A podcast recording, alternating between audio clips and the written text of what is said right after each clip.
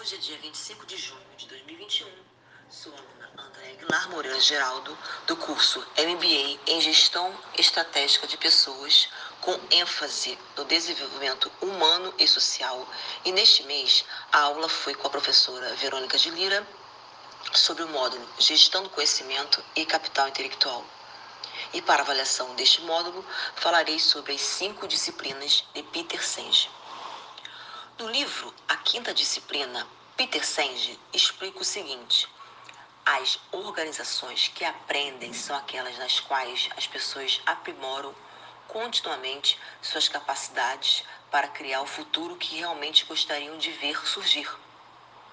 E para que uma organização alcance isso, é necessário seguir cinco disciplinas, que ainda, de acordo com o autor, são domínio pessoal, modelos mentais, visão compartilhada, aprendizado em equipe e pensamento sistêmico. O que diz cada disciplina? Domínio pessoal. Aprender a expandir as capacidades pessoais. Criar um ambiente empresarial que estimule todos os participantes a alcançar as metas escolhidas. Estimular os trabalhadores a buscar e realizar seus objetivos sem medo de errar. O domínio pessoal é importante para a aprendizagem em equipe, pois as pessoas com altos níveis de domínio pessoal expandem continuamente sua capacidade de criar na vida os resultados que procuram e vivem vidas de forma criativa e não reativa. Por isso, vivem no estado de aprendizagem contínua dessa busca pelo aprendizado contínuo surge o espírito da organização que aprende. Modelos mentais consiste em refletir, esclarecer continuamente, melhorar a imagem que cada um tem do mundo, verificar como moldar atos e decisões, rever nossos modelos mentais e ajustá-los à realidade os modelos mentais definem a capacidade de ação e reação dos indivíduos perante coisas simples e complexas da vida. Os modelos mentais são pressupostos profundamente arraigados, generalizações, ilustrações, imagens ou histórias que influenciam nossa maneira de compreender o mundo e nele agir. Visão compartilhada estimular o engajamento do grupo em relação ao futuro, elaborar princípios e diretrizes que permitirão alcançar esse futuro. Refere-se ao estabelecimento de objetivos e metas compartilhadas, deixando de lado o pensamento individual. Seu foco é o de alcançar o sucesso da organização através do esforço coletivo de todos, desde a liderança até os colaboradores. Falando de exemplo, temos exemplo do Nelson Mandela. O que será que inspirou ele uma visão compartilhada?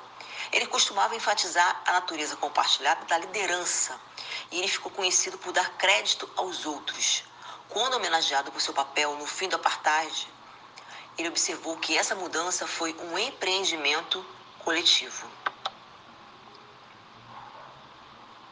Aprendizado em equipe. A aprendizagem em equipe é um processo de alinhamento e desenvolvimento da capacidade da equipe de criar os resultados que seus próprios membros desejam. Desenvolver o pensamento e a comunicação coletiva a fim de superar a soma dos talentos individuais. Pensamento sistêmico.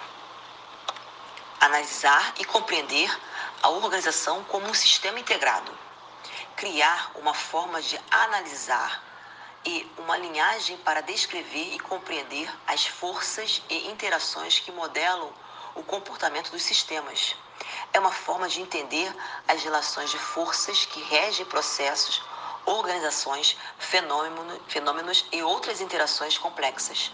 Segundo essa visão, o todo deve ser levado em consideração ao se analisar as consequências de ações individuais das partes que o compõem. Então, assim, a gente tem no meio as disciplinas da aprendizagem que as organizações devem aprender. que compõem, né? Como foi falado, o domínio pessoal, modelos mentais, visão compartilhada, aprendizado em grupo e visão sistêmica ou pensamento sistêmico.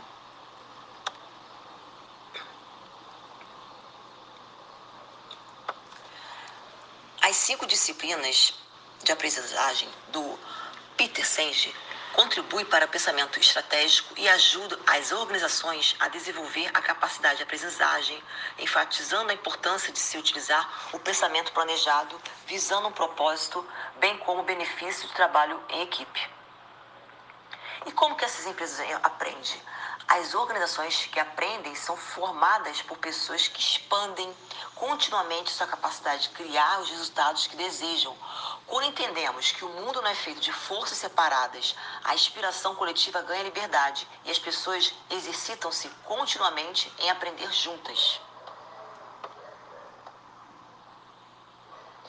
Isso permite dizermos que o aprendizado é a maior vantagem competitiva que uma organização pode ter. Líderes modernos, além de valorizar a capacitação, né, o treinamento de seus colaboradores, deve também valorizar o aprendizado que ocorre no dia a dia da organização.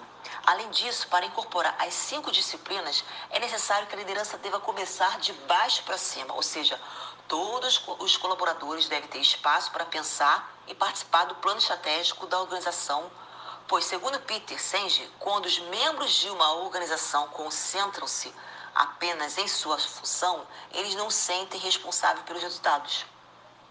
Essa afirmação reflete a realidade de diversas organizações atuais, mas para que aquelas que buscam o diferencial competitivo no mercado, o ponto de partida é olhar para seus colaboradores. Aqui finalizo o meu podcast sobre as cinco disciplinas de aprendizagem segundo Peter Senge. Obrigada